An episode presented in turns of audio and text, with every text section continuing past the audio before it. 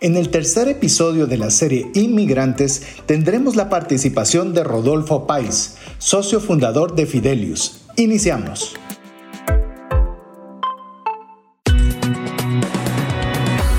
Nuestra mirada va más allá de los límites naturales. Nuestro objetivo, darte herramientas que puedan ayudarte a tomar decisiones financieras inteligentes. Somos trascendencia financiera.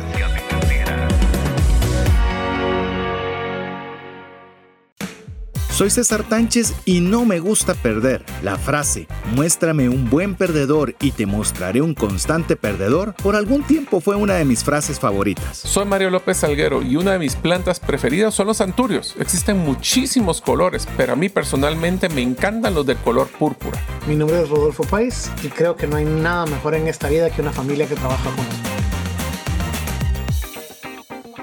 Hola, te saluda César Tánchez y es un verdadero gusto darte la bienvenida a un programa más de trascendencia financiera, un espacio donde queremos compartirte conocimientos y herramientas que te ayuden a tomar decisiones financieras con inteligencia. ¿Para qué? Por supuesto, para agradar a Dios con el buen uso de los recursos que Él nos permite administrar por supuesto que para tener para las necesidades y deseos de nuestras familias, pero también para tener más que suficiente para poder compartir con una mano amiga que tanto necesita de una ayuda. Así que si te hace sentido esta visión del programa, pues te agradecemos que estés conectado con nosotros, ya sea que sea la primera vez que estás conectado o bien ya tienes una buena cantidad de tiempo de estar en contacto con nosotros a través de este programa, pues darte la bienvenida, agradecerles a ambos la preferencia, incluso la confianza en dedicar este tiempo para crecer junto con nosotros. Sabemos que tienen muchas alternativas que poder hacer en lugar de escuchar o ver el programa, así que les agradecemos que hayan escogido compartir junto con nosotros en este tiempo.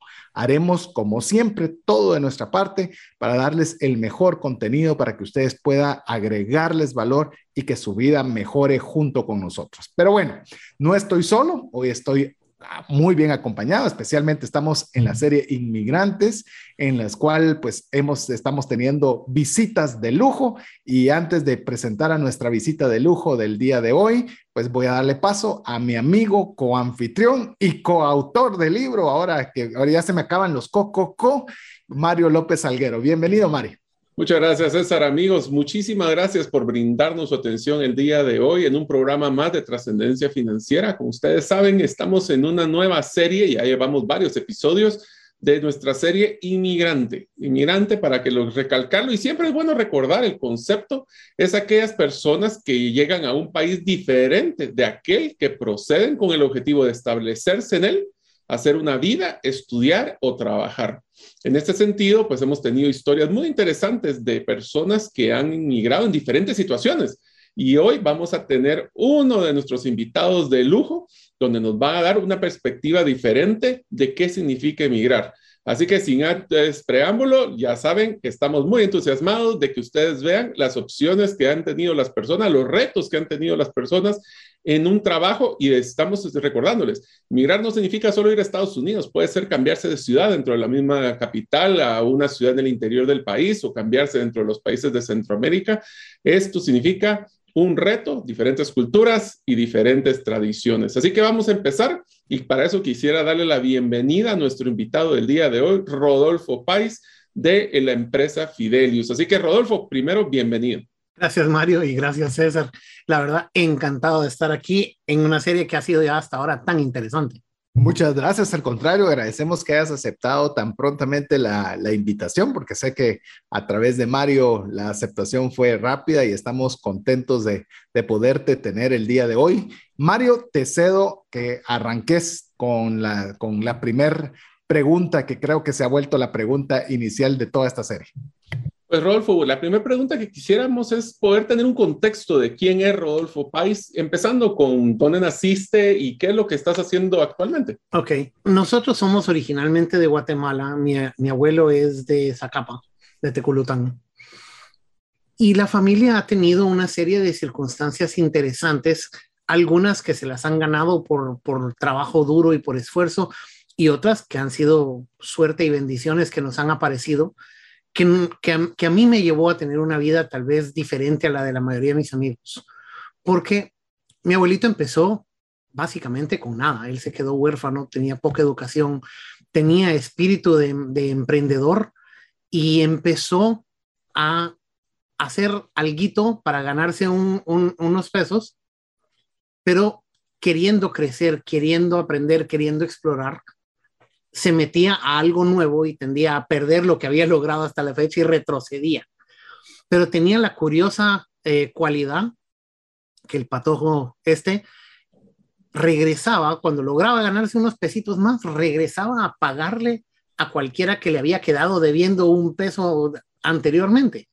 Entonces fue construyendo una reputación de, integridad y de honorabilidad em, sólida y, varias veces repitió el ciclo de irse ganando unos pesos y luego perderlo por tratar de emprender una aventura nueva. El clásico perfil de alguien con ADHD, em, pero con muy buen corazón. Pero y en algún momento, cuando, la, cuando Estados Unidos se estaba desarmando pre eh, la Gran Depresión eh, en 1928, él quiso poner una tienda. Y en ese momento, ante tanta inestabilidad económica en Estados Unidos, muchos de los distribuidores de productos importantes de Centroamérica que estaban en Guatemala em, tenían producto en mano. Y el patojo tenía reputación de ser buena paga y, y de cumplir sus promesas y cumplir su palabra. Y él logró que por la confianza en él, logró que le alquilaran una pequeña tienda y que le dieran producto en consignación y que le pusiera cosas sin, sin garantía o sin contrato, porque el patojo paga. Y ese negocio no tronó. Ahí salió adelante. Pero él manejó esa única tienda por 30 años, 32 años. Y luego fue realmente la segunda generación de la familia la que hizo valerse un crecimiento mucho motivado y, y, dirigido por educación. Mi familia siempre ha valorado mucho la educación. Mi abuelito con una tiendita en la zona 1 mandaba a sus hijos a estudiar maestría fuera de Guatemala y todo el mundo era apoyar nuestra educación, que él no había tenido acceso a mucha, pero él siempre se dedicó a tratar de aprender él y, y nosotros tratar de ayudar a educar otra gente. Entonces, la segunda generación fue creciendo un negocio, siempre con tropiezos, siempre con aprendizaje, pero siempre cumpliendo. Entonces, ese legado fue para nosotros muy importante, porque cuando, cuando yo estaba creciendo, todavía la capacidad económica de la familia no era así gran cosa, em, pero había una riqueza, un patrimonio reputacional que era importantísimo. Entonces, yo crecí con este concepto de que somos empresarios, pero ante todo somos honestos y somos cumplidos. Y, no se trata solo de lo que puedo conseguir, sino de lo que tengo que dar. Y la familia maneja un concepto de equilibrio muy bueno. Y, y de verdad, la familia en general siempre he visto que se esfuerza por aprender y crecer y de dar y de responder al mismo tiempo. Es, no, es, no es eh, una calle de una vía. Y de la misma forma que buscaban aprender, digamos, mi, papá, que estaba a cargo del desarrollo de, de, bienes raíces para, para la familia, se llevaba a arquitectos e ingenieros de la empresa a Estados Unidos y a Europa haciendo tour de centros comerciales para ver qué ideas podía traer para construir centros comerciales en Guatemala. Eso no es común, pero es, es inspirador que toda la familia se enfoque en qué puedo aprender y cómo puedo mejorar para servir mejor. Ese es tal vez el legado más importante.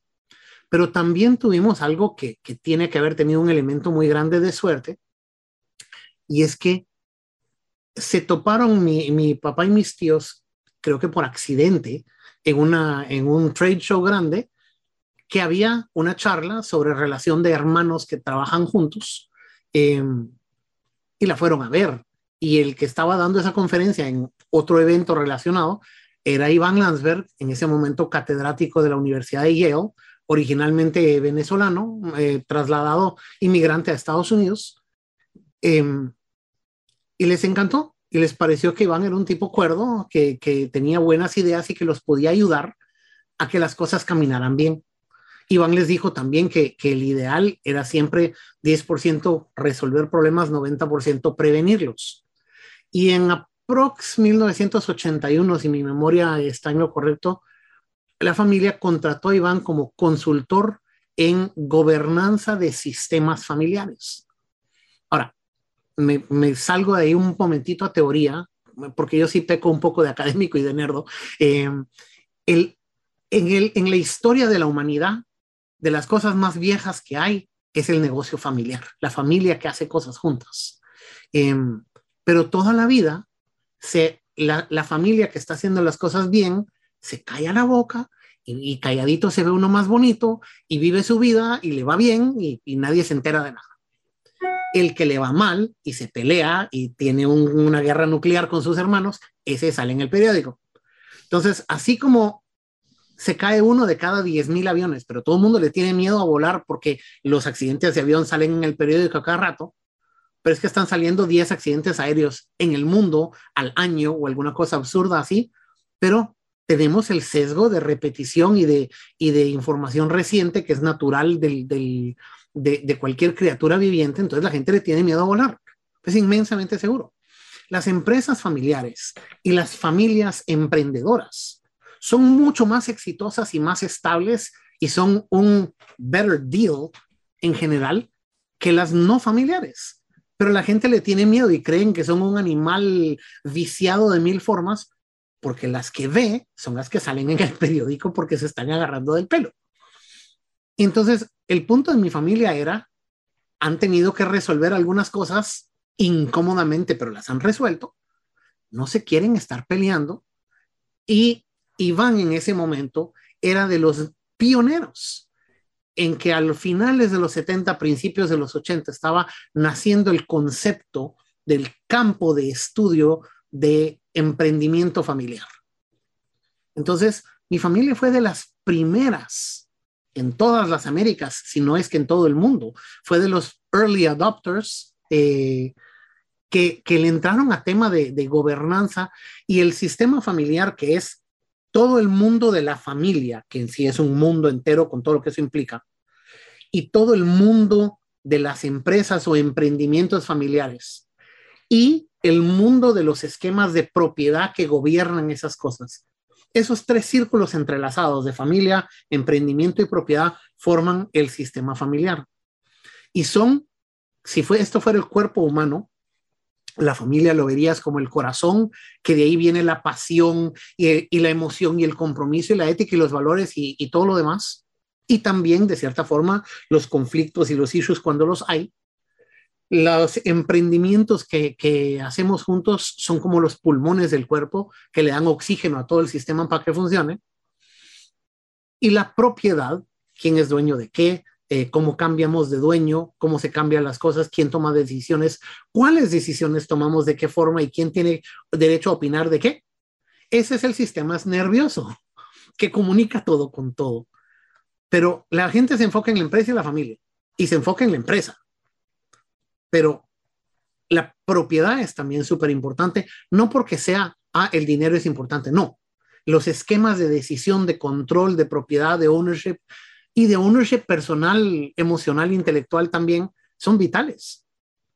Y ese sistema familiar nace por primera vez publicado ni siquiera en el trabajo de un máximo consultor famoso, sino en la tesis doctoral de un estudiante de Harvard, John Davis, que junto con su asesor de tesis, el doctor Tajuri, eh, publica en el 82 su tesis doctoral hablando de sistemas familiares e incluye este dibujito. Ese dibujito se ha vuelto el paradigma dominante de cómo entender sistemas familiares en el mundo y John Davis es hoy uno de los tres expertos más reconocidos del mundo en este tema. Entonces, que en el 81-82 mi familia estuviera contratando a alguien que los ayude a llevarse mejor y a tomar mejores decisiones como diría yo, por bendición y accidente, eh, y buen deseo de querer seguir aprendiendo, al mismo tiempo que estaba realmente naciendo el campo de, sistemas familiares, eso, pues, yo doy gracias a Dios porque no hay ninguna otra forma de verlo para mí, pero yo crecí con mis papás y mi familia en un oído y sistemas familiares y gobernanza en el otro. Ese, es mi pan de cada día desde que tengo 9, 10 años. Em, y mi papá fue empresario, pero quien lo conoce sabe que al final Fito era más académico de corazón. O sea, él lo que amaba era leer, pensar, eh, comunicar, enseñar, compartir. Él quería mejorar el país, quería, quería servir a la sociedad. Em, su objetivo no era hacer plata. O sea, uno hace plata para hacer algo útil. Entonces, es, esa vida es interesante porque aunque crecí dentro del concepto de una familia empresaria, crecí mucho viendo el, eh, en particular el valor de la buena gobernanza y el valor del externo que nos ayudó a entenderla. Em, y, crecimos con un componente internacional, porque como supermercado habían compras de fuera, habían viajes, em, nuestra condición económica había mejorado, entonces teníamos acceso a buena educación. Em, crecí yo con una vida cómoda, y, pero mis papás nos dieron una, y creo que toda la familia tenía una cultura muy mundial, muy global y muy sistémica. Entonces, estaban conscientes de que no puedes tener un buen negocio a largo plazo si tus empleados están mal pagados, si tu comunidad no está bien tratada y si tu entorno y medio ambiente están descuidados. A la larga no puedes arruinar una cosa y no arruinar otra. Igual en sistemas familiares, lo que le digo siempre a familias es, no te puedes tener problemas de corazón y que el cuerpo esté sano tampoco puedes tener problemas de pulmón y que el cuerpo esté sano. Para que el cuerpo, el sistema esté bien, todo tiene que estar bien. Si una cosa está enferma, todo está mal. Pero también, si una cosa mejora, todo lo demás mejora también. Entonces, con el tiempo, yo pasé de, de verme a mí mismo como empresario a verme a mí mismo consultor y verme a mí mismo como, como luego como guía y como educador de familias empresarias porque un cambio, hablabas de, de, inmigrante y, regresando un poquito a ese tema de inmigración, tal vez lo primero que quisiera sugerir es lo que hemos visto en el mundo de sistemas familiares es una migración de paradigma. Me gusta hacer la comparación con Galileo, porque Galileo fue el primero en decir muy públicamente, eh, el, el universo no gira alrededor de la Tierra, nosotros giramos alrededor del Sol y paró con arresto domiciliario el resto de su vida por, por valiente. Y dice el mito que saliendo del juicio donde lo, donde lo condenaron por, por hereje, dice el italiano, Epure, si mueve. Al final, o sea, pueden decir lo que quieran, se mueve. Entonces, ese cambio de que el centro del universo es la Tierra a el centro del sistema solar es el Sol, es dramático del 80 para acá, durante los primeros 30 años, el paradigma central fue la empresa familiar y cómo la familia no joda a la empresa y cómo la familia alimenta a la empresa y todo, la empresa familiar. En el 2010, aprox, se hizo un estudio grande eh, combinando el Instituto de Empresa Familiar, eh, Family Firm Institute, con STEP, que es una comunidad de 11.000 abogados del mundo, encuestando a un montón de familias, con coordinación de Babson, eh, Babson College. Eh, FFI es el centro del universo eh, en, en, conocimiento de sistemas familiares. Es un como think tank para los mejores consultores y asesores del mundo. Em, ese e, e, es mi segundo hogar. Em, pero ese estudio resulta, eh, o sea, esa encuesta permite que varios académicos hagan estudios y uno llega y nos cambia el mundo como Galileo. Un estudio de, que salió de ahí, eh, de Zellweger, Nason y Nordquist, llega y dice, creemos que existe una orientación empresaria eh, transgeneracional en las mejores familias. Y eso traducido al español resulta ser el centro del universo no es la empresa familiar, es la familia emprendedora. Mm. Hoy en día, todavía 10, 11 años después, mucha gente no ha agarrado este concepto, pero es fascinante.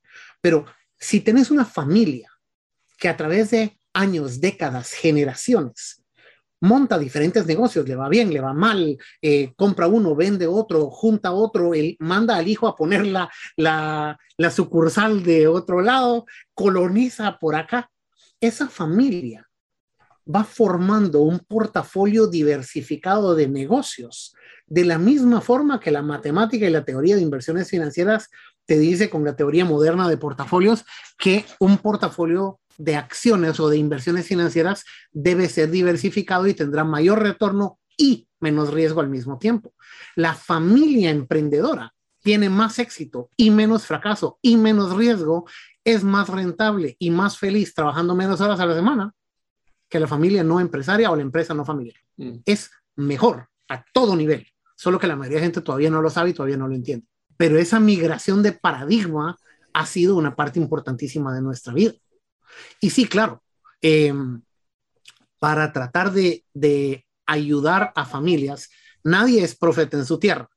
O sea, yo tengo casi 50 años, nosotros guiamos a un par de docenas de familias eh, selectas, grandes, complejas a lo largo de todas las Américas y todavía de vez en cuando, de vez en cuando una de mis hermanas me dice, mire, es que usted como consultor debería saber, mano, yo como consultor te estoy diciendo esto, o sea, no jodas.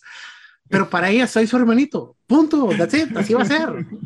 Las cosas que son entre mis hermanas y yo, contratamos un consultor Nadie es profeta en su tierra y nadie se las sabe todas. Y cuando son temas, mis hermanas y yo, yo tengo sesgo. Nadie es perfecto tampoco. Entonces, sí ha habido un tema de que para poder crecer nosotros y poder ayudar a más familias y poder tener acceso, mi esposo y yo nos mudamos de Guatemala a Estados Unidos. Yo hice high school, la universidad y mi maestría en Estados Unidos, he trabajado en Brasil, en El Salvador, en, hemos tenido clientes en 25 países.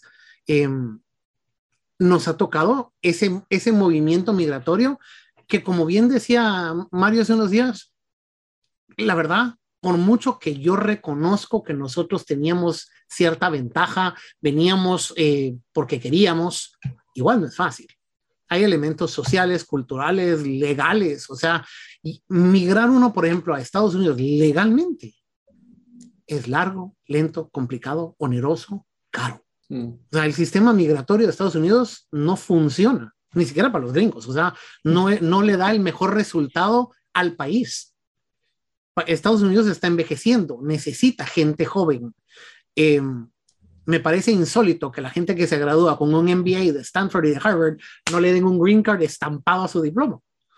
Quédense, por favor.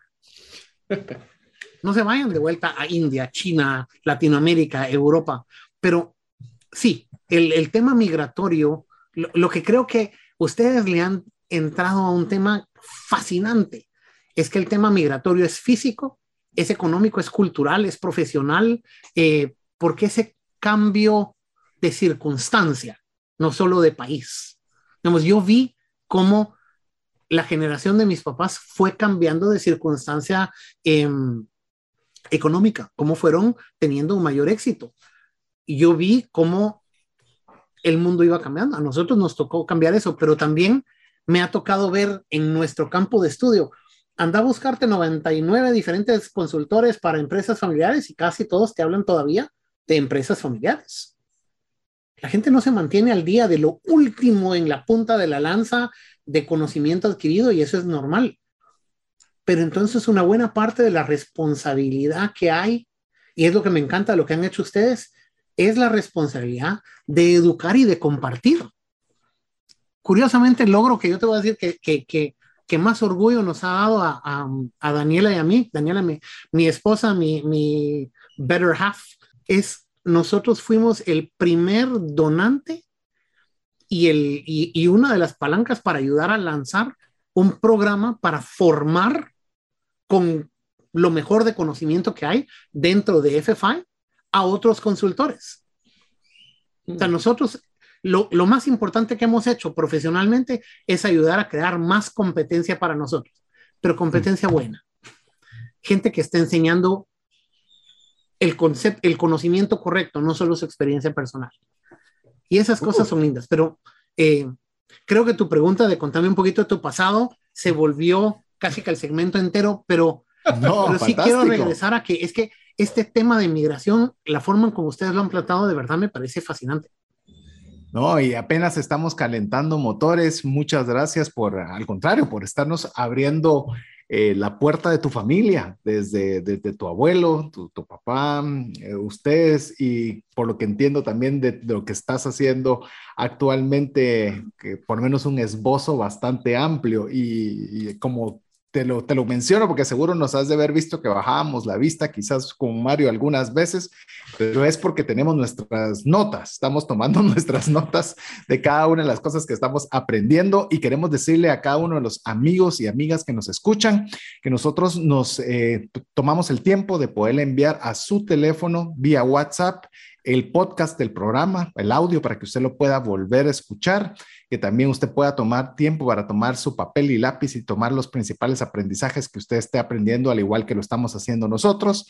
Y también le damos un resumen ejecutivo, también para que usted pueda tener algunos de los aprendizajes que tuvimos, podérselos compartir a usted también. Lo único que usted tiene que hacer es ser parte de nuestra comunidad de trascendencia financiera, escribiéndonos un mensaje al WhatsApp más 502 59 19 05 42. Pero mientras usted nos escribe, lo dejamos con importantes mensajes para usted y estamos de vuelta con usted en breve.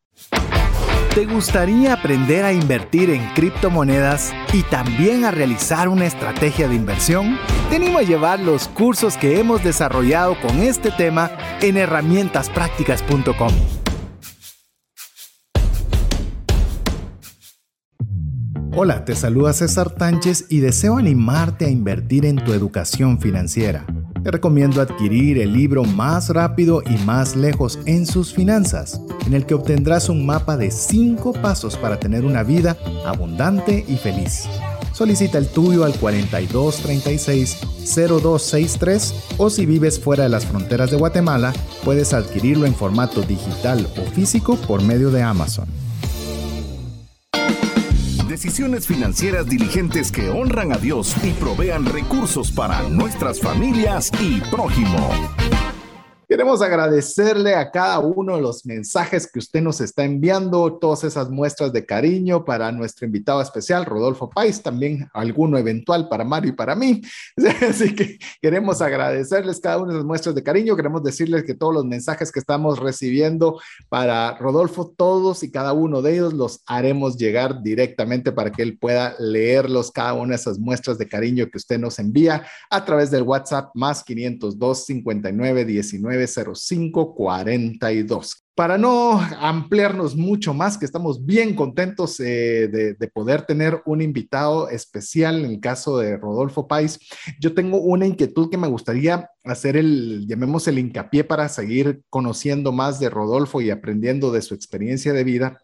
Eh, nos comentabas, Rodolfo, de que pues viviste, eh, como parte de toda esa esencia de empresa y de familia que lo que es global, la globalización, o sea, era una cuestión global, era mundial, si querían eh, ver temas de centros comerciales, salían afuera para ver los centros comerciales, si querían mejorar eh, su educación, iban afuera para poder aprender lo que la mejor de los conocimientos posibles, es decir, una mentalidad global. Ahora ¿Cómo se da ese proceso? Quisiera tal vez solo bajarle un poquito el acelerador. Nos contaste que estás en Estados Unidos, que tuviste que viajar en diferentes locaciones por temas de trabajo y demás, pero ¿cómo se da ese momento en el cual decides, vamos a vivir ahora acá? Es decir, podemos manejar negocios en Guatemala o en otros países, pero ¿cómo se da esa decisión de cambiar de un país sede, por decirlo de alguna forma? Para muchas familias esa, esa decisión se toma por alguna crisis o alguna detonante eh, picuda, eh, emergente que requiere acción rápida. En nuestro caso fue tal vez el, al revés. Se, se volvió un poco lento y desordenado y gradual el proceso para Daniela y para mí, porque cuando nosotros estábamos pensando en casarnos durante el año 98, hablábamos de mi ilusión e interés en em, ir a eh, salir a estudiar una maestría en administración de empresas, enfocado en sistemas familiares. Pero al final nos casamos en enero del 99 y paré empezando mi maestría en septiembre del 2006, porque una cosa se te cruza y, algo camina en lo que estábamos tratando de salir adelante, pero para nosotros el momento eh, difícil fue un tema de de familia y de, de hijos. El momento donde ya estando terminando nuestra maestría, eh, pensando en cuál será el próximo paso, cuál será la mejor forma. Eh, sí vimos que en ese momento Guatemala tenía una situación de, de seguridad muy complicada, eh, que no, era, no, no ha sido ese el único momento de, de dificultades de seguridad o de amenazas fuertes, pero era la primera vez en, en mi vida en que estaba enfrentando la posibilidad de, de, retos de seguridad y amenazas y posibilidades de secuestro durante los próximos N años, teniendo una hija pequeña. Entonces, habían simplemente riesgos que yo perfectamente había estado dispuesto a tolerar para mí, que no estábamos Daniel y yo dispuestos a tolerar para nuestros hijos. Y entonces, sí, igual, para nosotros ayudar, porque al final nuestro rol no es el de un típico consultor que le tiras un proyecto y te manda un reporte al final. Nosotros nos convertimos en el ángel guardián de una familia, guiándolos a tomar mejores decisiones, a resolver, a prever, a buscar los recursos. Si resulta que tienen un, un, hijo que nació en Estados Unidos, le buscamos dos abogados correctos, dos banqueros correctos, o sea, le buscamos armar lo que necesita. Lo que nosotros necesitamos para poder trabajar es un teléfono, una computadora y un aeropuerto. Entonces no necesitábamos estar en Guatemala. Y para nosotros era una combinación de, me encanta mi país, queremos muchísimo a Guatemala. Eh, si pudiéramos pedir lujos en esta vida, estaríamos viviendo en Guatemala. Eh, una belleza de, país, de gente, de trabajo, de, de todo. Pero viendo el tema de seguridad y viendo que nosotros teníamos la libertad de poder vivir en cualquier lado, porque teníamos los, digamos, los ahorros para mudarnos y, y, y manejarlo. Y por último, también viendo temas, eh, entrelazando esto con temas migratorios, como, como ustedes decían, que si yo voy a proponerle a una familia inglesa, francesa, española, italiana, gringa, canadiense, chilena, eh, apoyo y guía, mucha gente asume que si venís de un país más pequeño, sos menos preparado hay un sesgo automático en contra eh, del sur, en contra de países pequeños, en contra de países eh, de, economía emergente. Así es y así ha sido la raza humana siempre. El inglés mira un poquito de menos al gringo, el gringo mira un poquito de menos al, latino. Porque se asume que el logro político, económico, macro del país de los últimos 200 años de alguna forma se transfiere al individuo, lo cual, hey, ¿no es cierto? pero, la, pero, pero sigue siendo real ese, ese sesgo. Y entonces vimos que el tema de seguridad, junto con el hecho de que desde el punto de vista de mercadeo, iba a ser más difícil que familias eh, multinacionales contrataran a una empresa de consultoría guatemalteca versus una mexicana, gringa o española, decidimos mudarnos y quedarnos afuera. Perdón, una pregunta, Rodolfo. ¿Qué fue lo más difícil de estar o cambiarte desde de, Guatemala a Estados Unidos. Hablemos de no solo el choque cultural, porque tal vez ya habías tenido la oportunidad de estar viajando para allá, pero ya estar 100% del tiempo en Estados Unidos, ¿qué fue lo que tal vez más te, más te costó, lo que más te generó nostalgia de tu país? ¿Y qué fue los retos más fuertes para poder ubicar el negocio allá? Para mí no hubo tanto choque cultural porque, porque me eduqué en buena parte en Estados Unidos y de trabajo y como cultura. Daniel y yo somos muy creyentes en que, en que la familia debe de tener una cultura global de, de ciudadanía, de, de, responsabilidad, de participación. Tratamos de que los niños aprendan otros idiomas, em, viajamos lo más posible con ellos, ese tipo de cosas. El, el shock cultural existe porque siempre hay algo muy diferente a tu, a tu mundo eh, y hay cambios en la vida diaria que son grandes, pero por mucho, por kilómetros y por órdenes de magnitud, el reto grande fue la pérdida del tejido social. En mm. Guatemala tenés familia por todos lados, tenés amigos por todos lados, siempre hay un cumpleaños, una boda, un arreglo, pasás viendo a cualquiera en la tarde, o sea, estoy por su casa, cruzo, la cultura nuestra es profundamente social y entretejida. Tenés contacto frecuente, casi perenne con, con, con tu gente. Y de verdad es una familia grande, es amigos, es colegas, em, es amplia. Y la cultura es de reunirse frecuentemente y de verse y de apoyarse y de que si alguien se enferma y llega la abuela o el tío o los amigos, mucha, vos, aquel tiene su hijo enfermo, vámonos a tomar un trago o un café con él a la tarde, por lo menos si se va a desvelar, platiquémosle. Y todos la pasamos bien. Eso no se ve como apoyo, es así es la vida. Te mudas a Estados Unidos y todo eso desaparece. Tenemos amigos guatemaltecos que han vivido a dos kilómetros de nosotros en Miami y los vemos tres veces al año. Porque el que vive en Estados Unidos se levanta, prepara desayuno y lonchera. Hay mucho menos apoyo profesional disponible, apoyo doméstico. O sea, hay menos apoyo en general. Entonces el gringo o el latino que vive en Estados Unidos se levanta, prepara lonchera, lleva niños al colegio, se va a trabajar, regresa, va por niños, los lleva a karate o a ballet o a, pintura o a algo, porque el nivel de competitividad para educación, universidades, etcétera, es muy alto. Luego los ayuda a hacer tareas, prepara la cena, arregla la casa, hace cosas de mantenimiento, de cuidado, de, de ordenar, y luego se duerme. ¿Qué es tu vida social? ¿Y eso qué es? el fin de eh, semana para ir al súper. el fin de semana es para ir al súper, para ir a la iglesia, para, para descansar un poco, para verte, para pasar con los niños. Y de vez en cuando sí, ok, organicemos algo. Pero, pero nosotros nos juntamos con cinco o seis familias de chapines cuando estábamos en, en Miami. Nos acabamos de mudar hace un par de meses a, a las afueras de Nueva York. Eh, y tratamos de organizar cuatro o cinco reuniones anuales del, del grupo de chapines es que no, no, no da, no da para más, no hay suficientes horas en el día y no hay ese, ese, ni el tejido social, ni la cultura, ni tampoco el apoyo profesional disponible como para decir, igual, puedo salir porque hay alguien en casa que cuide a los niños. Muchas veces no hay.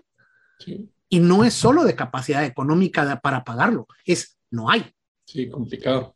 Entonces, sí, el, mira, por, de verdad, por órdenes de magnitud, la parte más difícil de mudarse es creas lo que creas, vayas con cuánto dinero vayas, tengas la educación y credenciales profesionales que tengas, vas solo. Y eso es duro. Ah, sí. Y se vuelve clave tu círculo familiar y donde la esposa, por ejemplo, toma ese rol protagónico que te voy a contar de los casos anteriores. Eh, los, los, todos los empresarios que hemos, o las eh, personas que hemos entrevistado mencionan la clave Inclusive en un caso de uno de los inmigrantes, el costo de enfocarse en el tema de salir adelante a tema familiar. Entonces la familia se vuelve un círculo, tu único círculo de apoyo en el proceso de transformación y, modificación hacia esta nueva cultura. Y es más, te voy a decir, va más allá, porque yo platico con gente, trabajo con clientes, me reúno con alguien eh, presencial o por videoconferencia o por lo que sea, me toca viajar por trabajo, lo que querrás. O sea, para mí es más fácil. Eh, la que ha tenido más carga, más, eh, la que ha sobrepasado más retos, la que ha aportado mucho más de la mitad del tema es Daniela.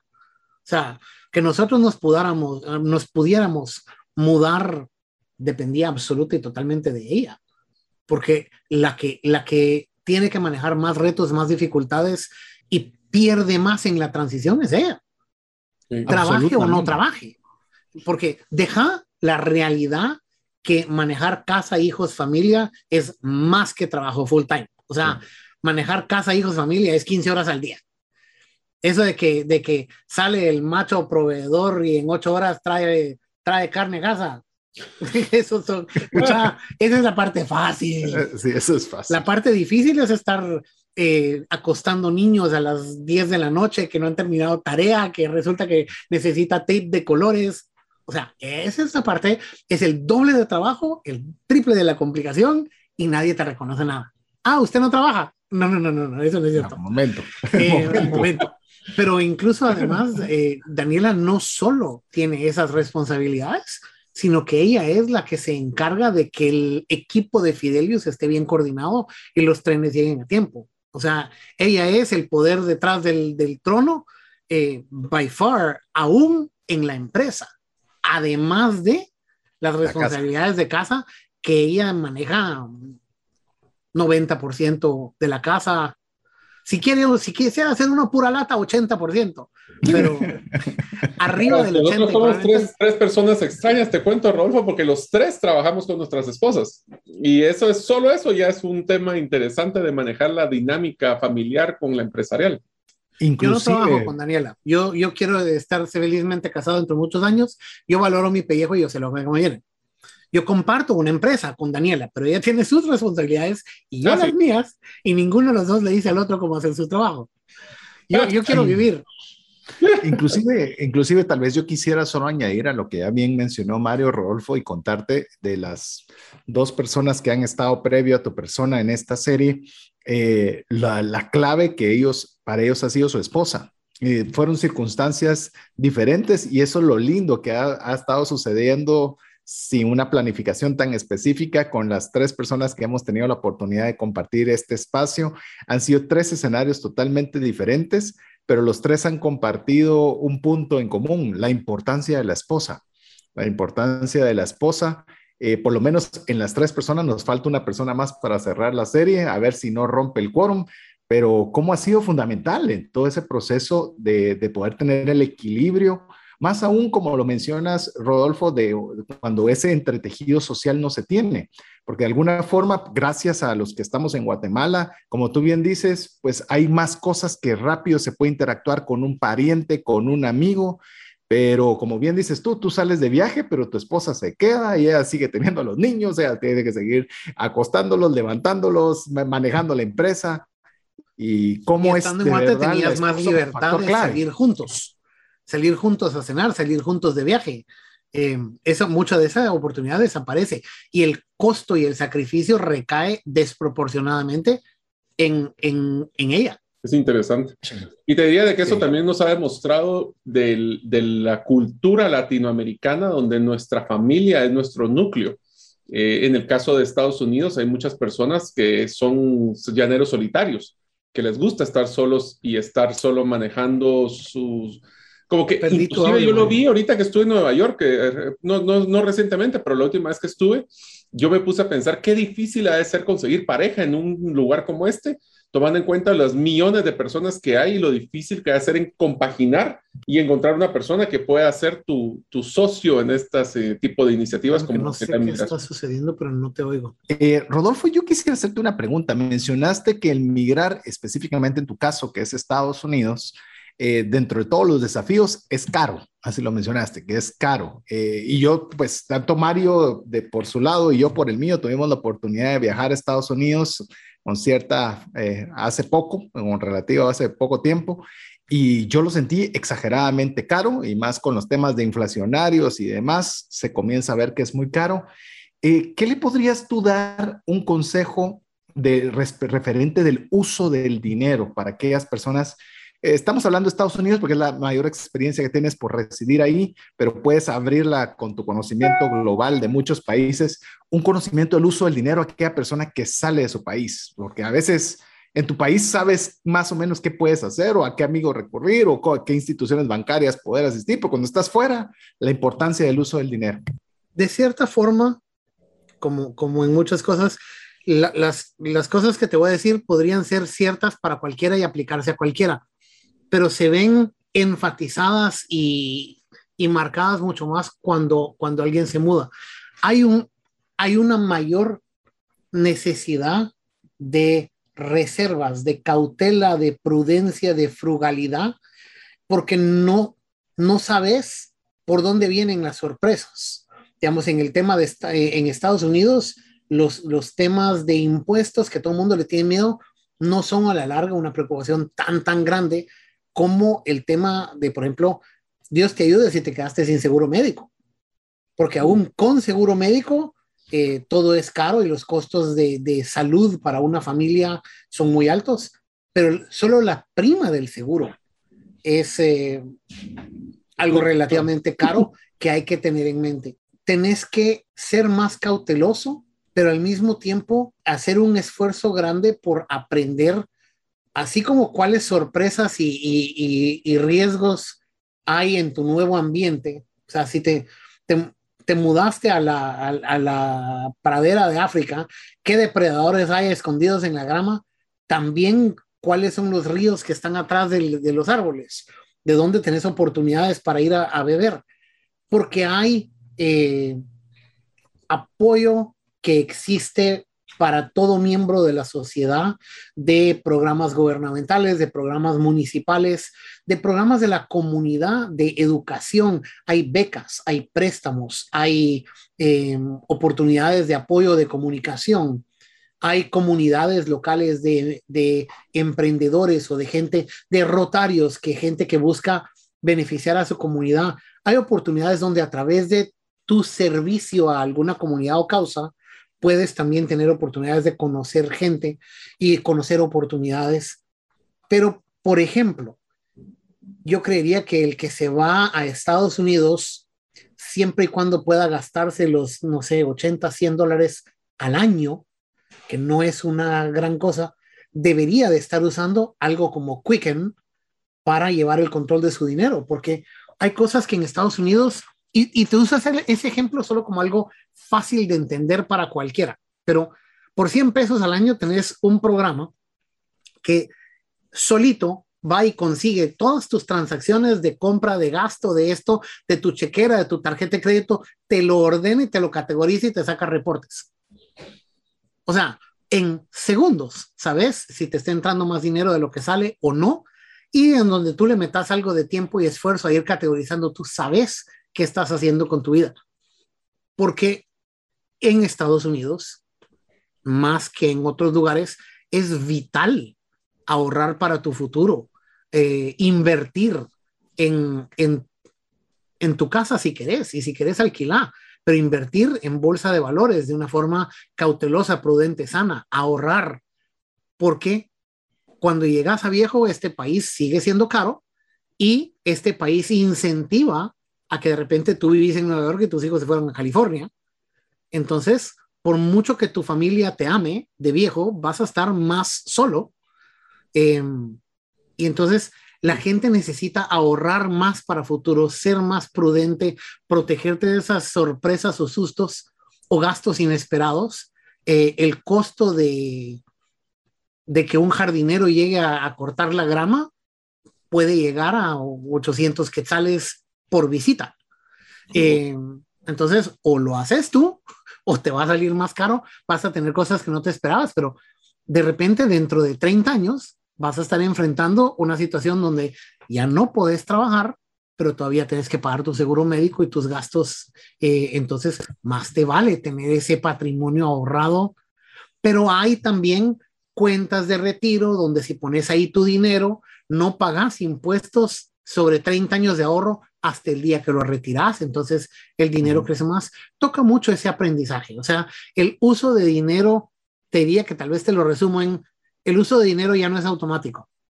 Si te vas a cambiar de país o de cultura, uno tiene más cuidado, ahorra más, sé más prudente, pero salí a averiguar cómo funciona este nuevo mundo en que te mudaste y encontrarle lo bueno, lo útil, eh, el apoyo y la herramienta y cómo facilitarte la vida y qué ventajas hay. Porque tal vez vas a ser tú el que decide cortarle la grama al vecino por esos mismos 100 pesos para irte acomodando. Mucho gringo tiene un segundo empleo o alguna segunda forma de generar ingreso. Ve, explora, aprende, sé curioso, eh, porque tu manejo de dinero probablemente vas a querer que sea diferente y vas a necesitar que sea diferente en algunas formas de lo que era antes en casa aunque antes haya sido prudente, cauteloso, exitoso y demás. Hmm. Sí, de hecho, solo quiero sumar a lo, a lo que está diciendo Rodolfo. Eh, y eso que en Estados Unidos, que estamos hablando que un país de los más ricos del mundo, pero en el cual los montos de deuda sobrepasan por mucho la cantidad de recursos que se tienen guardados, en la que más del 40% de la población no podría subsistir tres meses sin necesidad de, tener que recurrir a un gasto fuerte. Inclusive se llega a tal colmo que una buena parte de la población norteamericana, y estoy hablando norteamericano completo, de todo tipo de, de, de sesgo y demás, no tienen, el, si no estoy mal, el último dato que yo tengo es del 39% de norteamericanos no tienen para cubrir una emergencia equivalente a 600 dólares, sin necesidad de deuda, por supuesto, porque casi todo lo demás lo resuelven con deuda.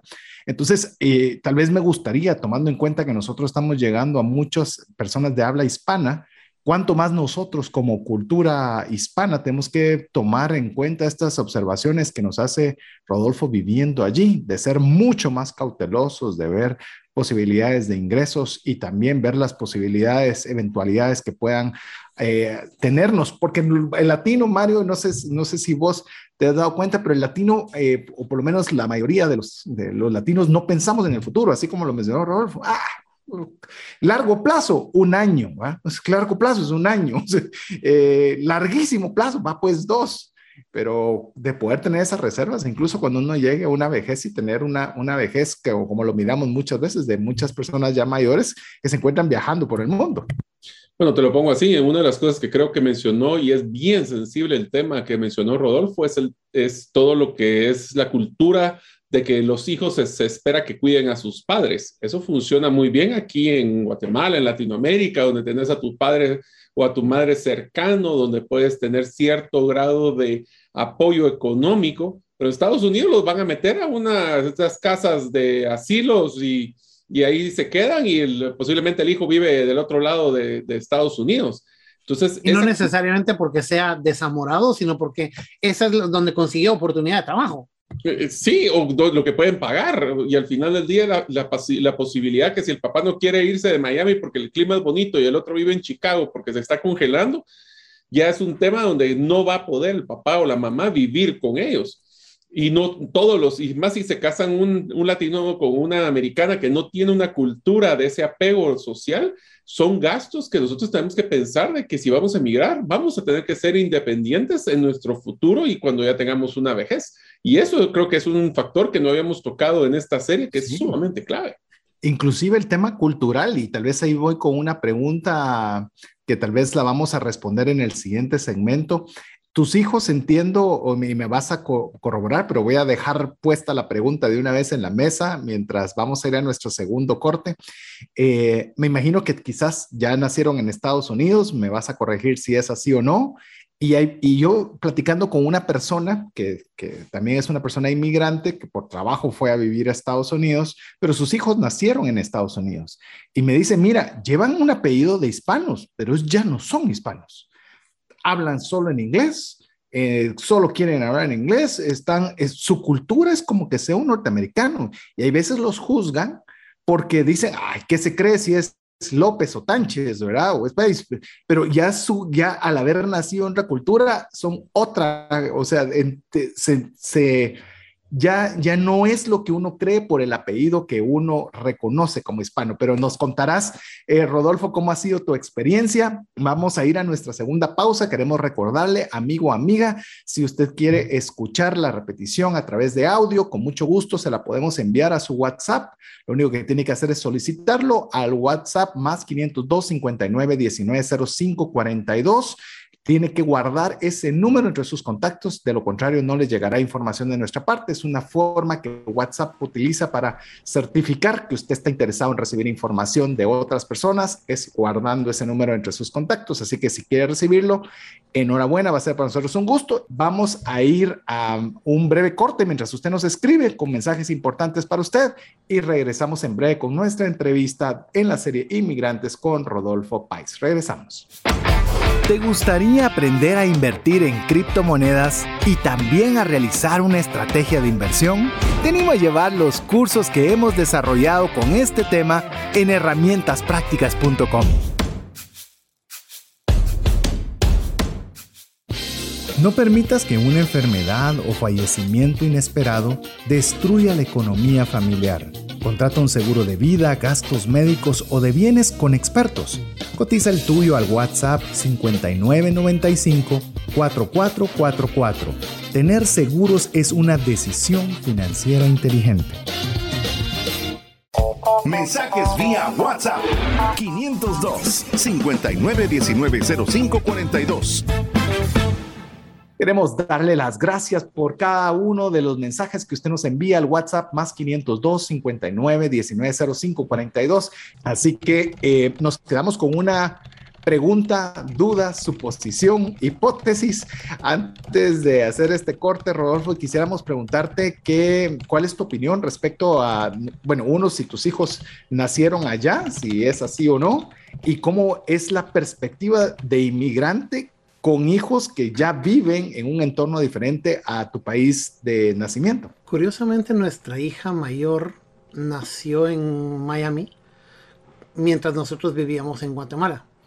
Pero el menor, que tenemos dos, él nació en Guatemala cuando nosotros ya vivíamos en Estados Unidos.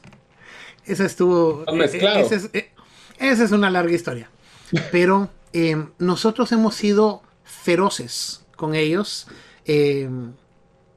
en que ellos necesitan ser binativos.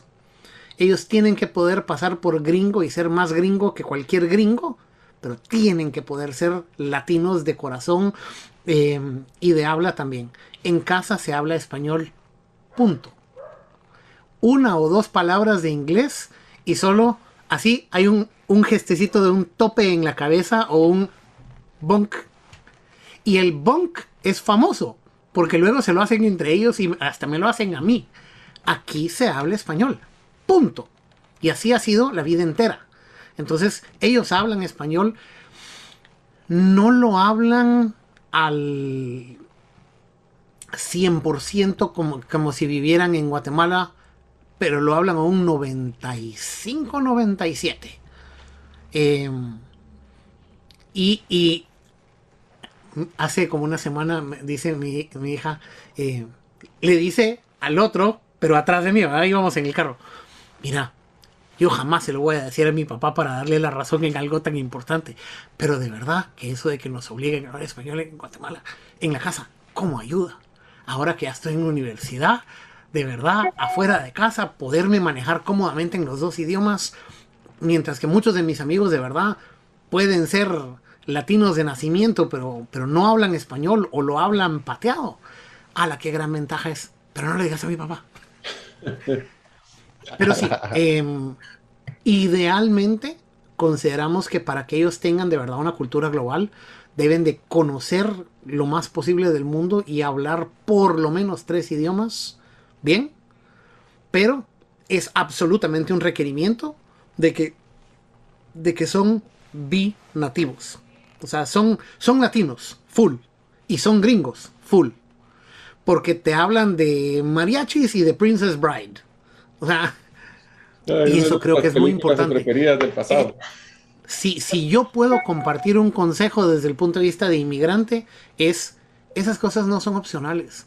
Es un trabajo espantosamente grande, es aburrido, es desgastante. Estar persiguiendo a los hijos a que hablen español es un dolor de cabeza. No es que yo me lo disfrute estarles corrigiendo 142 veces al día. It's not fun. Em, pero es absolutamente necesario. Conozco demasiada gente que se acomodó a que ya tengo demasiado en el plato, entonces yo les hablo en español, ellos que me contesten en lo que quieran, y al final tenés hijos que entienden español pero no lo hablan. No. O sea, no le estás haciendo un daño tan grave a ellos en no tener ambas culturas. Los estás privando de un activo y una riqueza cultural tan grande y tan importante. E, es, pecado. Es, pecado.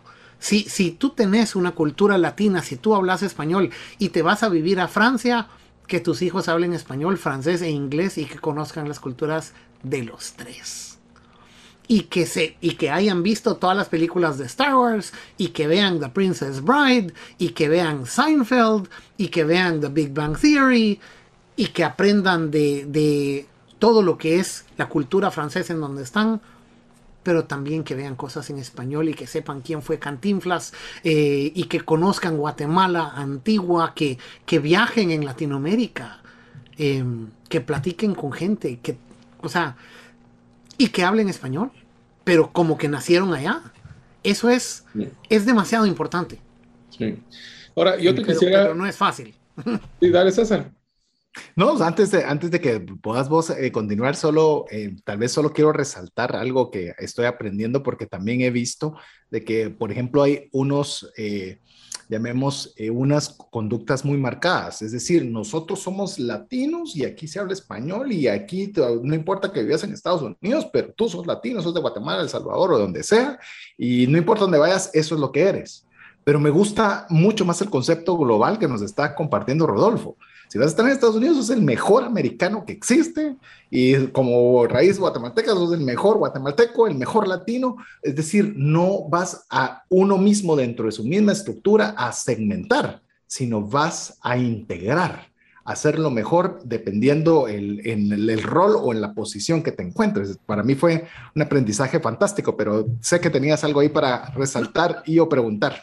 Pues aquí, eh, dale, Rol. Perdón, yo soy decir, eso está, creo que dicho de una forma muy linda. Eh, el tema sí es que tu diversidad y, tu, y tus características únicas y tu, todo lo que tú traigas del pasado te ayuda y te enriquece. Pero te tienes que integrar con la cultura y el conocimiento y el idioma y el trabajo y los hábitos de donde estás. No puedes vivir aparte de esa cultura. No sos una isla, no funciona. Sí, no vas a chapinizar a Estados Unidos, definitivamente. Correcto. Ni a tus amigos, ni a tu jefe, ni a nadie. Sí. Habiendo dicho eso, solo hago un comentario rápido, eh, Rodolfo, y es que ambos eh, invitados anteriores, una de las fortalezas más grandes que ellos mencionaron que les dio una diferencia en el mercado laboral fue la cultura laboral de Latinoamérica, su formalidad, lo que vos mencionaste con el tema de tu padre, de, de, esa, de esa ética de ese compromiso, del que no le tenemos miedo a entrar a las cosas. Eh, hablaba uno de los invitados de que si le tocaba componer una puerta, pues tocaba componer la puerta. Y ese, ese miedo, eh, esa tener falta de miedo al trabajo, creo que es una de las fortalezas. Y quisiera hacerte una pregunta, Rodolfo, porque esto es algo que, que creo que cada invitado le hacemos una pregunta similar y es, durante nuestra vida, eh, nosotros podemos mencionar de que han existido una, dos, tres personas máximo que han sido, o momentos máximos que han sido trascendentales para hacerlo quienes somos. ¿Cuáles han sido esos momentos o esas personas que cambiaron tu vida, especialmente antes y después de haber eh, trabajado en Estados Unidos? ¿Y por qué lo hicieron? y supongo que tu papá fue uno. Eso yo lo sé porque yo tuve el gusto de conocerlo. Sí, em, creo que yo te amarraría esta pregunta con la anterior, porque creo que la tarea de uno para mí esa pregunta es un poquito más tal vez difícil de responder porque mi vida no ha sido remotamente lineal. Yo he trabajado en tecnología, en desarrollo de bien raíz, hemos construido centros comerciales. Eh, mi primera empresa fue a los 11 años que vestía el guardaespaldas de Santa Claus y alquilamos un espacito en el centro comercial de Montúfar para tomarle fotos a niños con Santa Claus. Dios mío, que hubieran dicho a las familias si supieran que Santa Claus estaba armado. Em, pero, pero al final sí creo que mucho ha cambiado en mi vida y mucho he ido aprendiendo. Pero creo que para mí el tema que más me ha importado ha sido ir integrando los aportes y el aprendizaje para bien y para mal de las personas que tenía a, mi alrededor en la vida. Eh, mi papá, que en paz descanse, eh, por mucho que lo amo, también es humano e imperfecto. Y mi papá era brillante. El tipo tiene que haber sido tres veces más inteligente que yo. Pero muy profundamente académico y muy idealista. Y totalmente conflictofóbico. Entonces no... O sea... Visionario. Em, pero desordenado en sus negocios y por confiar en el mundo y por, y por confiar en la bondad general de la gente, no le daba suficiente importancia eh, a los controles, a los chequeos, a las métricas. Y hubo mucha gente que fue parásita o, ladrona alrededor de él. Em, entonces, sí, traté siempre de aprender de los aciertos y los errores de mi papá. Em, el, el ser conflictofóbico no fue valioso en la vida familiar. O sea, él y mi mamá tenían una relación difícil porque ella quería argumentar algo y él no quería argumentar nada. Y no te digo que ninguno de los dos tuviera razón, pero esa eh, la- las dos actitudes no eran sinérgicas de ninguna forma. Em, pero sí, la influencia de mi papá eh, fue muy importante en, en aprendizajes. ¿no? ¿Qué, qué quiero yo copiar y qué no quiero copiar? O sea, eh, toda mi familia ha sido un poco workaholic. Entonces yo desde siempre, desde el principio, tuve una costumbre de trabajar de casa parte de mi tiempo y estar mucho tiempo con los, con los niños. Punto. Fact. Mi vida gira mucho más alrededor de mis hijos que la de mi previa generación porque me rehuso a que sea de otra forma.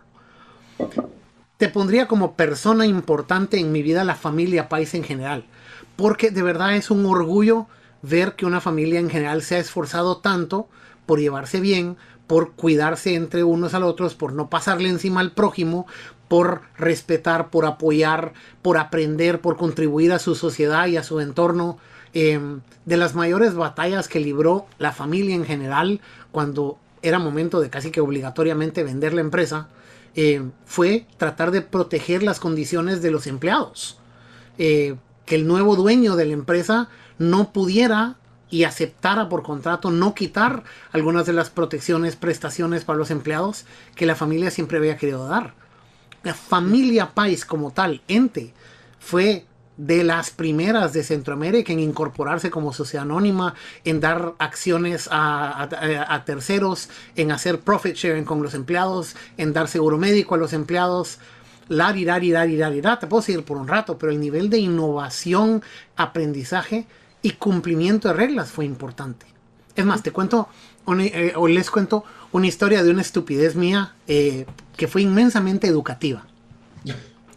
Porque, como digo, mi, mi- mi familia en el momento que yo estaba creciendo no tenía un poderío económico tremendo, pero tenía una riqueza reputacional importantísima.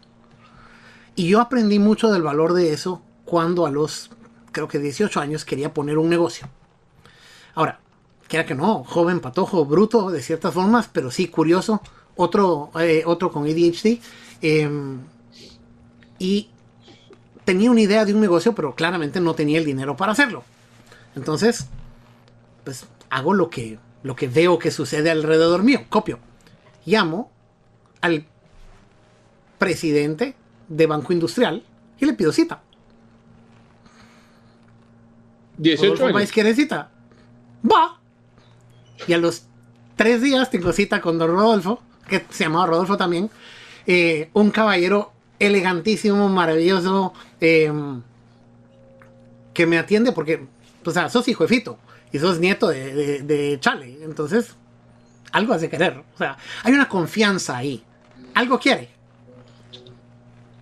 Pero, pero, pero la reputación, el buen nombre del cumplimiento, abre puertas importantes. Eh, y para nosotros esa ha sido tal vez la, riqueza más importante. Yo puedo ir a cualquier parte en Latinoamérica, investiguen a mi familia y, y- y tranquilos. O sea, no jodemos a nadie, no es, no, no es nuestro rollo. Pues llego con don Rodolfo y si, mira, Patojo, ¿qué necesitas? Pues mire, quiero poner un préstamo, quiero poner un negocio, necesito un préstamo. Y lo veo parpadear. Y debe estar pensando, ¿y esto qué tiene que ver conmigo? ¿y ¿qué, qué hace aquí? Ah, pues, alguna razón ha de tener, no puede ser tan bruto el patojo. Saca un su papelito, saca un lápiz, lápiz. ¿Ok? ¿Qué quieres hacer con el, con el pisto? Quiero poner un negocio, quiero traer piezas de computadora de Estados Unidos para Guatemala. em, tarara. ¿Y qué tenés de ingresos? Y digo yo, Nada. caballero ya está envejeciendo porque no tengo ingresos, por eso estoy poniendo un negocio. O sea, that's the point, ¿no? O sea, quiero, quiero generar ingresos que no tengo. Pues no, nada, quiero poner mi negocio. Por eso necesito el préstamo. Y me mira. ¿Ok? ¿Y qué tenés ahorita de activos? Nada, si tuviera mi propio pisto, no le estaría viniendo a pedir usted. O sea, si tuviera plata, no lo necesitaría usted. O sea, espérame, déjame, déjame entender esto estás empezando la universidad, querés poner un negocio de traer cosas de Estados Unidos a Guatemala, em, no tenés ingresos y no tenés activos, pero querés un préstamo, ah, y parpadea. Oh, ajá. Se me queda viendo un momento. Y solo tira el lápiz así para un ladito. Dice, ¿sabes qué? tomé el pisto. O sea, no sé qué vas a hacer vos, no sé cómo te va a ir. Em, pero ¿sabes qué? Tomé el pisto. Si sos hijo de tu tata y sos nieto de tu abuelo, así vos te murás, alguien me paga. También, si sos país, no me importa si te va bien o me va mal, vos me vas a pagar. Y si vos te morís, me va a pagar alguien más, porque sí. ¿sabes qué? Tomé el pisto. Y me dieron el préstamo. Sin garantías ni nada. Sin garantías, sin activos, sin ingresos. A los 18 años, 50 mil dólares. Lograron. Es la importancia del buen nombre. Sí. sí, la importancia del buen nombre. Por algo, el, por algo Salomón tiene esa frase que mejor que las muchas riquezas es el buen nombre, ¿verdad, Rolf? Amén. Em, ahora, perdí todo mi dinero en ese negocio, me fue re mal. Me costó un bigote pagarle de vuelta al banco, pero of course, si le pagamos bien. Em, pero a los 3, 4 años de eso, de repente un día te juro estaba sentadito diciendo, oh wow, o sea, qué mula yo. No puedo creer que fui a hacer ese plantón. O sea, no puedo creer que, que, hice eso y dije eso. Que, wow, qué idiota. Y qué buen tipo. Y que, y, mano, déjenme desnudo en la calle, pero déjenme mi nombre y todo saldrá bien. Em, y eso, cuando uno se muda a otro lugar, lo más importante es que hay que restablecer ese nombre y hay que reganárselo. Hoy en día es más fácil, o sea, yo me voy a algún lado, alguien puede investigar un cacho a mi familia, pero igual la gente quiere saber quién soy yo. Y eso hay que ganárselo. Entonces hay que tener cuidado de no, de no traer tus expectativas. Yo solo quisiera un comentario. Sabes que uno de los aprendizajes más grandes de mi vida lo hice a través de tu familia. Y es que una de las cosas que yo aprendí a través de tus hermanas y en tu caso también fue ese espíritu solidario que tuvieron como empresa, donde ustedes iban una vez al año a hacer obra social, ustedes físicamente con sus hijos iban a hacer obra social, y ese, ese nunca romper el vínculo de quién es esa comunidad que ustedes sirven y quiénes eran esas personas que ustedes apoyaban, a mí me dio un aprendizaje sumamente interesante. Al día que hoy todavía, pues obviamente a través de los rotarios, pero a través de mis hijas, siempre estoy tratando de darles ese sentido de de realidad y no tenerlos en una burbuja, que puede suceder muy fuerte cuando estás en Estados Unidos porque no existe ese, ese tejido social que estamos hablando. Entonces, eso te diría que como familia ustedes marcaron, pues una, en mi caso, mi vida para poder darle ese, ser agradecidos con las personas con las que uno puede apoyar. De hecho, me gustaría profundizar en lo que dijiste, Mario, haciéndole una pregunta a Rodolfo. ¿Qué tan importante ha sido la generosidad en, tu caso particular, porque se ve que sabemos que hablamos de familias, pero específicamente en tu caso. Em, creo que necesito más detalle en la pregunta, porque en general la generosidad y el agradecimiento, eh, ambas, ambos lados de la cara, creo que son lo, más importante en la sociedad humana, en, nuestra existencia, para, para, todos. Pero ¿cómo aplicarlo? Eh, ¿Cómo lo aplicamos a la, a la pregunta? ¿Por qué es, si es porque lo estás mencionando como algo tácito, pero realmente la generosidad o el preocuparse o el querer retribuir a otras personas no es tácito, ¿verdad? Y lo cual demuestra mucho con tu respuesta, porque lo normal es no, es no ser generoso, el ser, el ser humano es egoísta per se. llamemos, miremos al niño que nace, tiene su juguete y no lo quiere compartir con nadie. Es, es parte de humanidad. Es algo aprendido el poder dar y compartir de los muchos recursos. Por eso el programa te lo comparto y por eso es una pasión para nosotros el tema de la generosidad, es la trascendencia. Es decir, no solo es para tener yo más plata, yo más éxito, yo más fama, pero también con esto, también poder yo contribuir a mi sociedad, poder compartir con el prójimo, poder compartir con aquellas personas que necesitan esa trascendencia con lo que uno hace. Tal, no sé si amplifico o clarifico mi pregunta. Sí, te entiendo mejor. Creo que, creo que la ilustración que me, que me gustaría traer a la mesa ahorita es del libro de siete hábitos de alta, gente altamente efectiva de Stephen Covey. Eh, que creo que es uno de los libros canónicos que, merece un lugar en la repisa de cualquiera, él resalta de una forma muy clara lo que, algo que es una verdad antigua que no se le inventó él. Empezamos como todo animal de un estatus dependiente. Dependemos de nuestros padres y de otra gente para sobrevivencia y para todo. el, crecimiento, la adolescencia y la maduración nos ayuda a, llegar a ser gradualmente en un tema, luego en otro, primero en ponerme los zapatos, amarrarme los zapatos, hacer mi tarea y cada vez en más cosas llegamos a ser independientes. Pero el verdadero logro, la meta, no es esa. La meta no es el egoísmo. Aún en las sociedades animales, eh, pero mucho más en, las, en la sociedad eh, humana y espiritual, eh, lo mejor es la interdependencia, donde ya no es, ya no es que dependo de ti o soy independiente yo, sino somos interdependientes nosotros, que en equipo y juntos haremos más. No hay ninguna duda, eh, y creo que la literatura científica lo respalda con mucha claridad, que la gente, cualquier persona, cualquiera, que da, que regala de su tiempo y de su, y de su vida a otros, es más feliz que el que no da. Eh, hay muchos estudios en psicología donde le dan a gente 5 pesos, 10 pesos, 20 pesos. Gástelo en, gásteselo en usted, gásteselo en alguien más. El que se lo gaste en alguien más es más feliz. Él ganó él más felicidad por haberle dado a alguien más. La generosidad es fundamental para la felicidad humana. La, la contribución. Pero además, la generosidad te lleva a un beneficio egoísta que no es automático. Eh, uso mucho la ilustración de la pirámide, de la jerarquía de necesidades de Abraham Maslow. O sea, donde lo más importante es oxígeno en la sobrevivencia. Hoy en día los millennials dicen que lo más importante es Wi-Fi. Ah, Pero si vas a la mera sobrevivencia física de oxígeno, pues menos importante que eso es comida menos importante que eso, pero si ya tengo oxígeno y ya tengo comida, entonces busco eh, que me amen. Y luego busco otras cosas.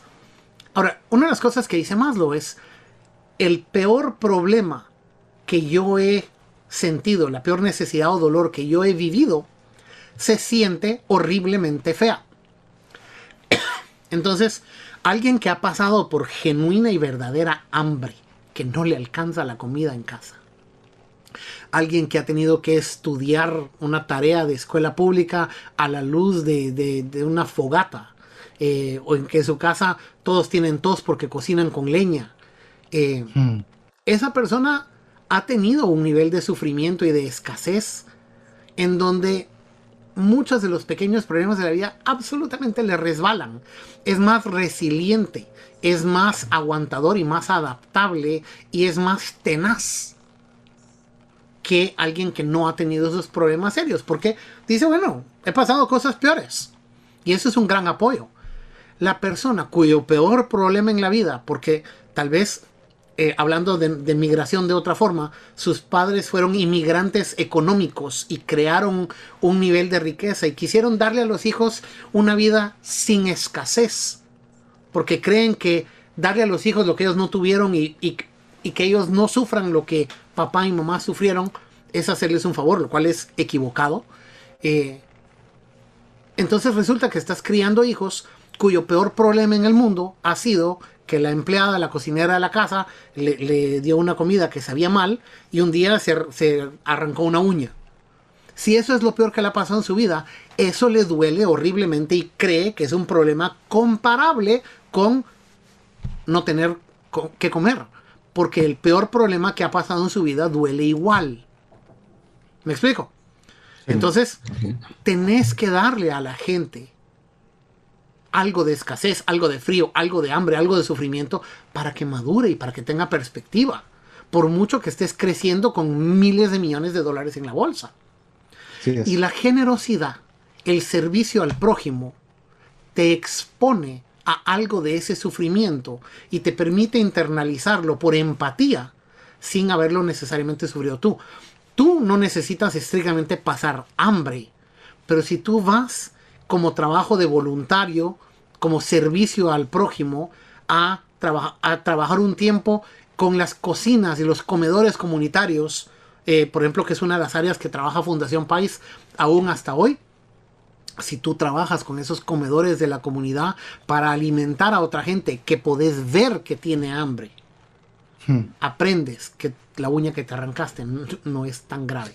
No es, no es mayor cosa. Yo creo que y el servicio te, también te educan a ti, te enriquecen a ti, te fortalecen a ti. Fantástico. más recibes.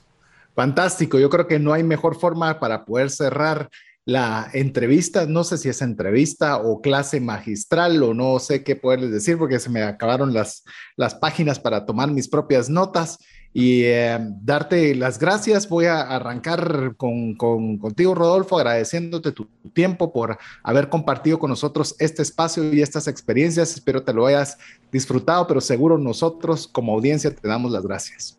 Siempre es un placer platicar con ustedes y siempre es interesantísimo escuchar el programa. Es más, sí, sí recomendaría que si alguien está oyendo esto por primera vez, regrese al inicio de la serie a oírlo entero. Porque todos los programas siempre han sido interesantísimos, eh, a menos y con aprendizaje.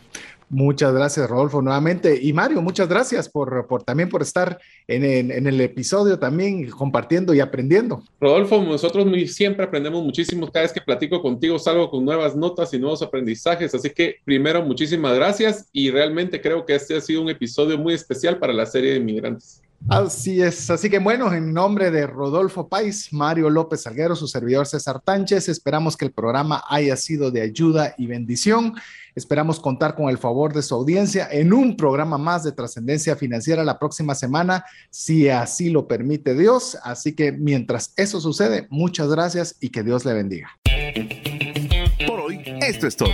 Esperamos contar con el favor de tu audiencia en un programa más de Trascendencia Financiera. Esta es una producción de iRadios Guatemala Centroamérica.